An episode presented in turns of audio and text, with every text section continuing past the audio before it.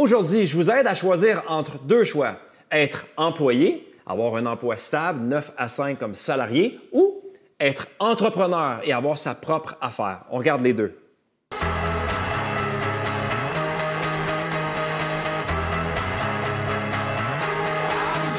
Lorsque je suis sorti de l'université, j'ai commencé ma carrière comme employé. J'étais salarié, j'avais un emploi qui commençait à 8 h, qui finissait à 16h30, et j'avais une fibre comme entrepreneur en dedans de moi. Sauf qu'à ce moment-là, moi, je n'avais pas de modèle autour de moi, je n'avais pas de mentor qui pouvait me guider ou me parler plus, de façon plus approfondie de l'entrepreneurship. Donc, étant donné que moi, j'ai plus tard dans ma carrière migré vers l'entrepreneuriat, je suis devenu courtier immobilier et j'ai développé plusieurs autres entreprises, excusez-moi. Je vais peut-être vous parler de mon parcours et vous parler des deux avenues qui s'offrent à vous pour peut-être vous aider, soit si vous êtes employé et que vous aimez votre emploi et que vous écoutez la capsule et vous êtes toujours content, vous allez demeurer employé et satisfait, et ça, c'est bien correct aussi. Peut-être que vous allez écouter la capsule et vous dire, ah, moi, j'ai la fibre d'entrepreneur et j'aimerais peut-être poursuivre une carrière comme entrepreneur.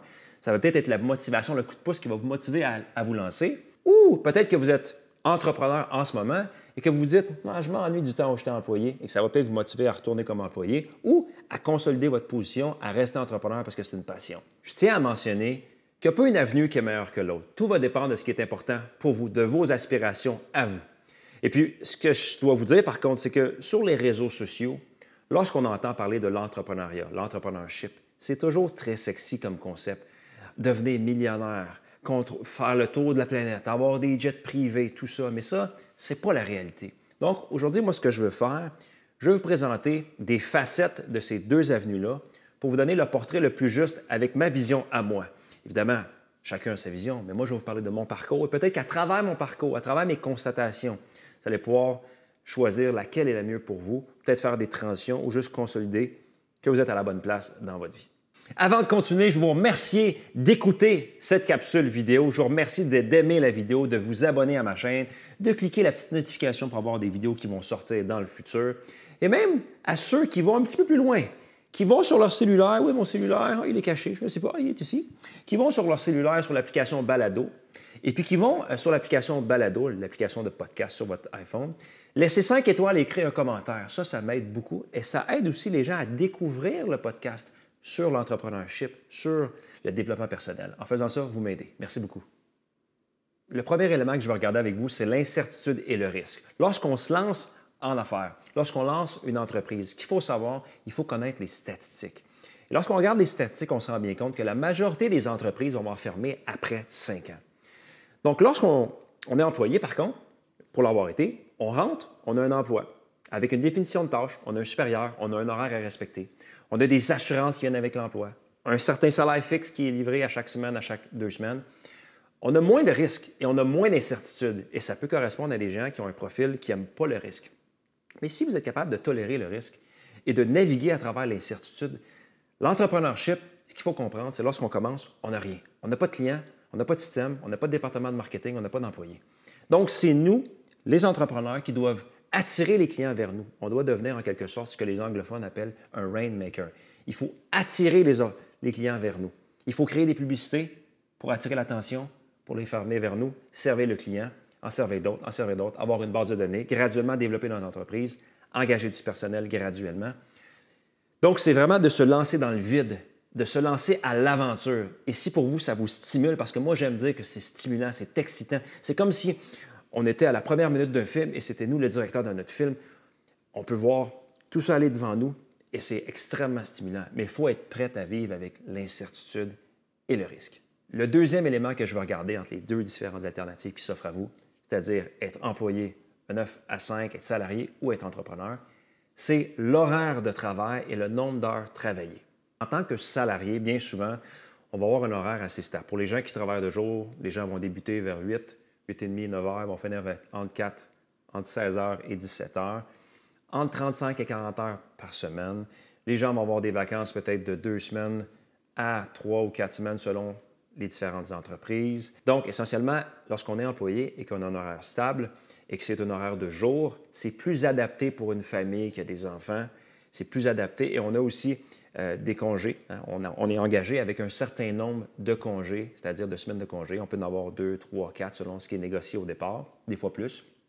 Et puis c'est ça, on respecte le cadre et c'est plus facile, plus pratique lorsqu'on doit se déplacer, exemple, pour une game de une game de soccer qui commence, exemple, à 18 heures la semaine.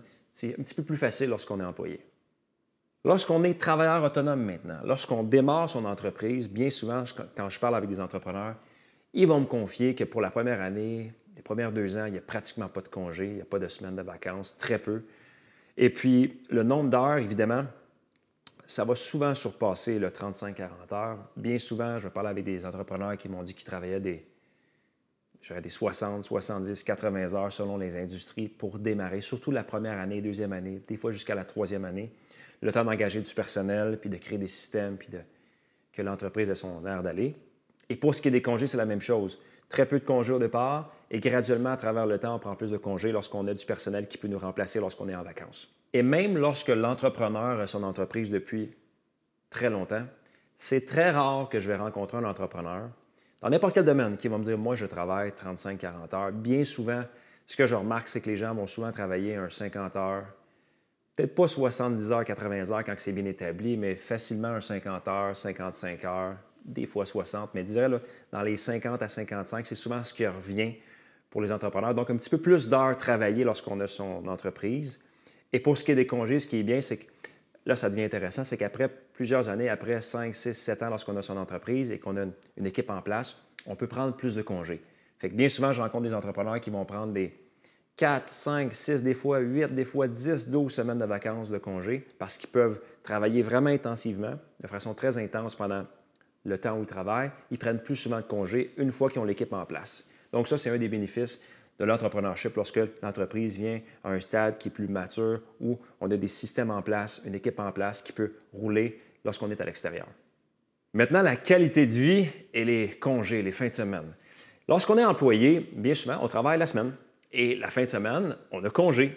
Et on n'a pas juste congé de travail, on a congé dans notre tête. C'est-à-dire que moi, quand j'étais employé, quand je parle avec mes amis qui sont employés, ils me disent Moi, le vendredi, quand je termine ma journée, les courriels de la job, je ne regarde pas ça avant lundi matin. La majorité, ceux qui sont cadres, c'est différent, mais la grande majorité des gens qui sont employés, lorsqu'ils sont en congé la fin de semaine, sont en congé. Même chose quand ils sont en vacances, ils ne consultent pas leur cellulaire ou leur ordinateur pour le travail, ils consultent seulement à leur retour. Et quand ils quittent le travail, ils n'ont même pas besoin de garder leur cellulaire. S'ils voulaient, ils pourraient laisser le cellulaire au travail euh, pour ne pas être distrait puis juste se concentrer sur leurs amis, leur famille, leur passe-temps, leur hobby. Alors que l'entrepreneur, bien souvent, je suis coupable de ça aussi, c'est qu'on a l'impression qu'on lâche jamais. Il n'y a pas d'on termine à 17h ou à 18h, on termine jamais. C'est-à-dire que oui, on peut avoir fini l'essence de notre travail dans une journée, mais le soir, on peut aller travailler une petite demi-heure, 45 minutes sur une idée de marketing. On peut aller répondre à un client, une commande. On peut aller faire un, travailler sur des, publications sur les réseaux sociaux en soirée. Donc, c'est quelque chose qui n'arrête jamais parce que c'est notre petit bébé. Quand tu as ton entreprise, ton entreprise, c'est ton bébé. Tu ne peux pas dire, ah, moi, je, lâche ça pendant cinq jours, surtout au début, les premières années, puis je reviens dans cinq jours. Non, non, c'est quelque chose qui est omniprésent. c'est omniprésent dans notre tête lorsqu'on a une entreprise. On pense continuellement à ça. Donc, c'est dur de décrocher. C'est dur d'avoir une fin de semaine de 48 heures, samedi, dimanche, puis de rien faire par rapport à notre entreprise. On peut, mais c'est très rare, surtout au début. Je pense à plusieurs amis qui ont des, entreprises. Quand on discute de leur début en affaires, ce qu'ils me confient, c'est que avant qu'ils soient entrepreneurs, ils étaient employés et la fin de semaine, ils pouvaient être avec leur famille. Puis il y avait vraiment la paix d'esprit, la tranquillité. Mais quand ils sont devenus entrepreneurs, par exemple, un client vous appelle un samedi matin 10 h. Êtes en train de bruncher avec votre famille, puis c'est votre première année en affaires. Puis ce client-là, il vous appelle pour un gros contrat. C'est facile de dire que vous allez attendre après le brunch pour l'appeler, mais bien souvent, quand on voit le téléphone puis qu'on attendait cet appel-là, puis cet appel-là va faire en sorte qu'on va poursuivre, euh, que la compagnie va subsister, va, va pas fermer ses portes après la première année. Vous allez prendre l'appel si c'est un contrat qui est important le samedi. Vous allez dire, oui, mais j'ai pas le choix. C'est un gros client. Si j'ai ce client-là, bien là, c'est certain que je continue mon entreprise. Donc, c'est plus difficile de dire non à des appels ou à des textos, à des courriels lorsqu'on est en phase de démarrage et qu'on a sa propre entreprise parce que on a toujours cette incertitude-là. Est-ce que l'entreprise va survivre à l'année prochaine, à l'année prochaine, à la compétition qui s'intensifie, à tout ce qui arrive, qui vont venir changer les paramètres d'une industrie en particulier? Donc, on est plus dépendant de notre téléphone, euh, des courriels, des appels, des messages sur les réseaux sociaux de nos clients lorsqu'on est des fois la fin de semaine en famille. Et ça, c'est au début, dans les premières années. Et même une fois que la compagnie est bien établie, j'en suis coupable. Des fois, il faut que je me, je me discipline moi-même à ne pas regarder mon cellulaire, mon ordinateur la fin de semaine quand je suis avec la famille, parce qu'autrement, ça serait facile pour moi de toujours, toujours consulter puis de travailler un petit peu 10, euh, 10 minutes ici, 10 minutes là, 10 minutes ici, 10 minutes là, puis de venir peut-être nuire à la qualité des moments avec lesquels je passe du temps avec ma famille. Donc, c'est un facteur très important. La qualité de vie et les congés, très différents entre ceux qu'on reçoit et qu'on a lorsqu'on est employé et lorsqu'on est entrepreneur, spécialement dans les premières années comme entrepreneur. Maintenant, les opportunités. Lorsqu'on est employé, c'est clair qu'il y a des opportunités, mais sont plus limitées. Lorsqu'on va avoir une augmentation de salaire, souvent c'est assez minime. On suit un cadre de salaire d'augmentation annuellement. Et lorsqu'on veut une promotion, on applique. On peut faire des petites euh, petits, euh, progressions euh, verticales dans l'entreprise. On monte graduellement les échelons. Mais c'est plus dur, c'est plus rigide comme cadre. Bien souvent, les gens qui veulent avoir des augmentations significatives ou un plus grand défi vont changer d'entreprise. Ils vont changer d'entreprise, changer d'entreprise, changer d'entreprise pour avoir plus de défis, plus de salaire, plus d'opportunités. Donc, euh, c'est bien, mais pour l'avoir vécu, des fois, on est impatient que ça bouge plus. Alors que lorsqu'on est entrepreneur, là, ce qui est le plus excitant selon moi, c'est les opportunités en tant qu'entrepreneur. Si on travaille fort, si on sert bien nos clients, si on travaille à continuellement améliorer nos systèmes, si on s'éduque, si on fait des fois des sessions de mastermind avec d'autres entrepreneurs pour toujours être à la fine pointe de ce qu'on peut faire pour améliorer les opérations de notre entreprise. Et si on prend ça à cœur, on a des employés qui viennent nous aider dans notre mission et qu'on a une belle culture d'entreprise, bien, avec les années, les opportunités vont venir vers nous, vont venir vers nous, vont venir vers nous. Et lorsqu'on se rend à cette étape-là, après plusieurs années, c'est là que c'est le plus important, parce qu'on se rend compte que tout ce qu'on a semé pendant des années, des années, des années, y a un certain moment donné, on se rend compte qu'on récolte. Et on récolte pas de façon exponentielle, mais pratiquement. Et puis, c'est ça qui rend le travail d'un entrepreneur. La raison pour laquelle on se lance au départ, c'est pour un jour pouvoir bénéficier de ce fruit qui est si savoureux, avoir plus de liberté, avoir plus de revenus pour pouvoir aider les gens qui nous aident, les gâter, avoir plus de revenus pour engager plus de personnel, pour nous libérer de certaines tâches. Donc, les opportunités, dans le cadre de notre travail, ils viennent à nous, mais les opportunités dans le d'investissement, les sous qu'on fait dans notre entreprise, on peut les utiliser pour les investir par la suite. Et les opportunités d'investissement vont venir à nous également par le biais de l'entrepreneuriat, parce qu'on va rencontrer toutes sortes de gens, on va être à l'affût de façons d'investir qui vont être intéressantes. On va investir dans l'entreprise, mais on va investir aussi dans toutes sortes d'investissements, que ce soit l'immobilier, les marchés boursiers, des petites entreprises qui démarrent qu'on va pouvoir investir. Donc, les opportunités sont illimitées lorsqu'on est entrepreneur, lorsqu'on prend ça au sérieux. Lorsqu'on se dit, je vais travailler mon mindset pour traverser tous les obstacles que je vais faire face dans la première année, les premières 5, 6, 7, 8 ans, parce qu'on va en avoir graduellement et chaque année, chaque jour, chaque semaine, on va avoir des défis. Et si on les traverse, on développe la résilience, le mindset, et c'est à ce moment-là que les opportunités vont se mettre à pleuvoir. Et là, c'est sûr que là, j'en parle, vous dites, là, tu es un peu biaisé, Gabriel, tu parles de l'entrepreneurship avec tous ses bénéfices. Oui, parce que moi, c'est ça que je vis. Sauf que je suis conscient que pour se, rendre à cette étape-là, il faut faire des sacrifices monstres.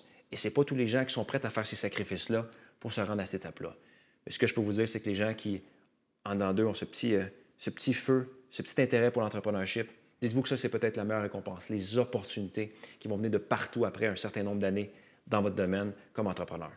Maintenant, les compétences à maîtriser. Lorsqu'on est employé, on est engagé en fait dans un département en particulier. Si on est engagé dans le département de la comptabilité, par exemple, on doit maîtriser la comptabilité. Si on est engagé dans le département des ressources humaines, on doit maîtriser tout ce qui touche les relations humaines, les ressources humaines. La même chose pour l'informatique, la même chose pour euh, les achats, l'approvisionnement, la même chose pour le marketing, les réseaux sociaux. On a une expertise qui est précise et on se concentre là-dedans parce qu'on vient se joindre à un gros écosystème, une grosse entreprise. Maintenant, lorsqu'on commence comme entrepreneur, on démarre son entreprise.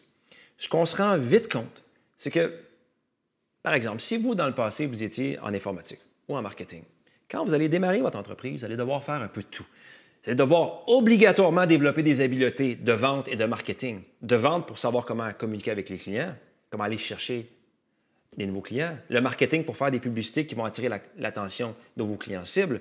Vous allez devoir faire de la comptabilité, vous allez devoir faire de l'informatique pour créer des systèmes de base de données de clients. Vous allez devoir faire un petit peu de tout, être au courant de tous les différents départements. Vous allez devoir en faire un petit peu de tout. Ça, ça dure les premières années. Après ça, vous allez pouvoir engager des gens dans votre entreprise. Mais lorsque vous allez développer, vous allez devoir maîtriser beaucoup d'éléments, mais c'est extrêmement stimulant. Vous allez devenir complet comme entrepreneur. Vous allez pouvoir par la suite, par exemple, si vous étiez entrepreneur pendant 5-10 ans et que vous quittiez pour retourner comme employé par la suite, vous allez avoir accumulé un bagage exceptionnel de connaissances variées dans le domaine des affaires. Maintenant, le niveau d'engagement. Lorsqu'on est employé, on peut décider de rentrer au travail, faire son travail, sans plus rentrer voir sa famille et on continue sa routine. C'est-à-dire que, je ne veux pas généraliser évidemment là, mais ce que je veux dire, c'est qu'on n'a pas besoin d'avoir un attachement à son employeur. Je pense que dans, anciennement, les gens avaient un attachement à leur employeur plus que maintenant. Maintenant, ce que je remarque quand je parle à beaucoup de gens qui travaillent dans le milieu des affaires, ils ont un emploi, mais ils peuvent facilement, après un an ou deux, changer d'employeur, changer d'employeur, à moins que l'employeur ait une culture d'entreprise et mette l'emphase sur l'humain, chaque employé propose aux employés d'avoir des, activités de team building pour que les liens soient forts, pour que les gens veulent rester dans l'entreprise, comme on voit des fois avec euh, les Google, Facebook, les entreprises à Silicon Valley qui ont euh, des cultures d'entreprise vraiment fortes. Mais sinon, ce qu'on remarque, c'est que le niveau d'engagement, l'employé va rentrer, va faire son travail, mais il ne dira pas mon employeur, c'est mon bébé. Il va dire oui, je respecte l'employeur, je suis content, j'ai des bons collègues, mais je rentre chez nous, puis j'ai mon fun, moi, les soirs, les fins de semaine avec ma famille, puis euh, s'il faut changer de travail, bien, je changerai de travail. Tandis que quand vous êtes entrepreneur, votre niveau d'engagement doit être total. Votre entreprise, c'est votre bébé. Si vous ne vous donnez pas à 100 malheureusement, vous n'allez pas traverser les premières années parce que sinon, la compétition va sûrement vous rattraper. Il faut que vous soyez 100% investi. Il faut que vous preniez ça à cœur, comme si vous vous prépariez, par exemple, à rentrer à l'université dans vos examens d'entrée. Vous étiez concentré, vous vouliez rentrer à l'université. Mais quand vous vous donnez à 100% pour votre entreprise, avec la même énergie. C'est une énergie, là, il faut que je réussisse, coûte que coûte. Il n'y a pas de deuxième place, il n'y a pas de médaille d'argent, il y a simplement une médaille d'or. Et si je veux traverser les premières années, si je veux avoir du succès dans mon entreprise, il faut que mon engagement, soit total, il faut que je sois 100% investi. Je, dors, je pense à mon entreprise, mon entreprise. Quand je parle aux gens, je suis fier de mon entreprise. C'est sûr que là, vous allez m'écouter, vous allez dire, Gabriel, c'est pas mal fou ton affaire. Tu as l'air d'un obsédé. Oui, peut-être, oui. Mais quand tu as ton entreprise et que tu as du succès, tu prends ça à cœur, tu es investi, tu es engagé, puis bien souvent, les gens vont dire que tu étais fou, tu te penses rien qu'à travailler. Toi, là, je veux dire, euh, profite-en pour relaxer un peu dans ta vie parce que, me semble, euh, tu es tout le temps en train de travailler. Tu parles juste de, ton, tu parles juste de ça. Oui, ça risque d'arriver. Mais pour traverser les premières années, on n'a pas le choix. Sinon, on va fermer boutique. Maintenant, les types de personnalités qui sont adaptés à être employés et entrepreneurs. Je l'ai parlé précédemment, mais ce que vous devez savoir, c'est lorsqu'on est employé, on est prêt, comme je l'ai dit au départ, à avoir de l'incertitude. Mais si vous, vous cherchez la sécurité, je pense que le fait d'être employé va peut-être être adapté à votre routine, à votre famille, à vos engagements. Alors que si vous êtes prête à vous lancer vers l'inconnu, et si c'est quelque chose qui vous stimule, qui vous appelle, et que surtout vous êtes prêt peut-être à couper votre euh, qualité de vie pendant quelques années au départ, parce que ce qu'il ne faut pas oublier, c'est lorsqu'on est entrepreneur, on va devoir couper les dépenses pour survivre. Donc, vous allez peut-être reculer en qualité de vie pendant quelques années pour rattraper par la suite. Mais peut-être que vous, là, vous dites non, non, moi, je ne suis pas prêt à faire ce sacrifice-là, là, euh, vivre dans un petit logement, puis euh, avoir un vol, avoir mon entreprise dans un garage. Si vous, c'est quelque chose qui est inacceptable, vous êtes mieux d'y avec la sécurité d'être employé, avoir un emploi stable avec un salaire stable qui est peut-être mieux adapté à vous et à votre famille. Mais si vous êtes prêt à faire des sacrifices et que l'appel de l'aventure vous interpelle et que vous voulez, avoir, vous voulez être votre propre patron, c'est quelque chose qui vous stimule, c'est comme un feu sacré. À ce moment-là, votre personnalité est peut-être mieux adaptée à l'entrepreneurship. Et je le répète, je n'ai pas de parti pris, en ce sens où je crois que les deux avenues sont réellement bonnes pour les êtres humains. Ça dépend simplement de ce qui vous motive, de, ce qui, euh, de votre feu sacré, de vos engagements, euh, de votre euh, personnalité également, comme je viens de le mentionner. Et un coup que vous avez fait la réflexion, lequel qui est mieux pour vous, bien, vous avez l'option d'aller vers un ou l'autre. Et lorsque vous allez vers l'entrepreneurship, ça ne veut pas dire que vous êtes obligé de rester là toute votre vie. Même chose quand vous êtes employé, vous faites passer de un à l'autre selon les stades de votre vie. J'espère que vous avez apprécié la capsule et que je vous ai aidé peut-être à y voir plus clair entre les deux belles options qui s'offrent à vous, soit d'être employé ou entrepreneur. S'il y a des questions, des commentaires, je vous invite à les laisser dans les commentaires. Je réponds à tout le monde. Des idées de capsules que vous aimeriez que j'aborde dans le futur. Sinon, je vous souhaite bon succès, que vous soyez employé ou entrepreneur, et on se voit au prochain épisode.